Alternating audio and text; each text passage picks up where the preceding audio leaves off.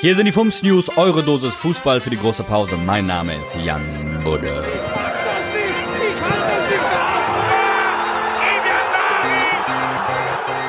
Berlin. Leverkusen verliert das DFB-Pokalfinale gegen Bayern München mit 2 zu 4 und versiebte größte Chancen. Kevin Volland erwischte einen rabenschwarzen Tag und vergab freistehend vor dem Tor größte Möglichkeiten. Aber auch der ehemalige Frankfurter Torhüter Lukas Radetzky griff nach einem harmlosen Weitschuss ordentlich daneben.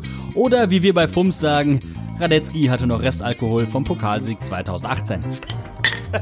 Relegation. Heute Abend empfängt der erste FC Heidenheim den SV Werder Bremen zum Relegationsfinale 1920. Nach einem 0-0 im Hinspiel und einem der schlechtesten Fußballspiele der vergangenen Dekade, bei dem mit Kuhglockenstimmung gemacht wurde, über 40 Spieler auf der Bank für den Notfall saßen und 130 Fehlpässe nach einer Stunde gespielt wurden, waren selbst wir uns bei der FUMS nicht mehr sicher, ist das noch Relegation oder schon Kreisklasse?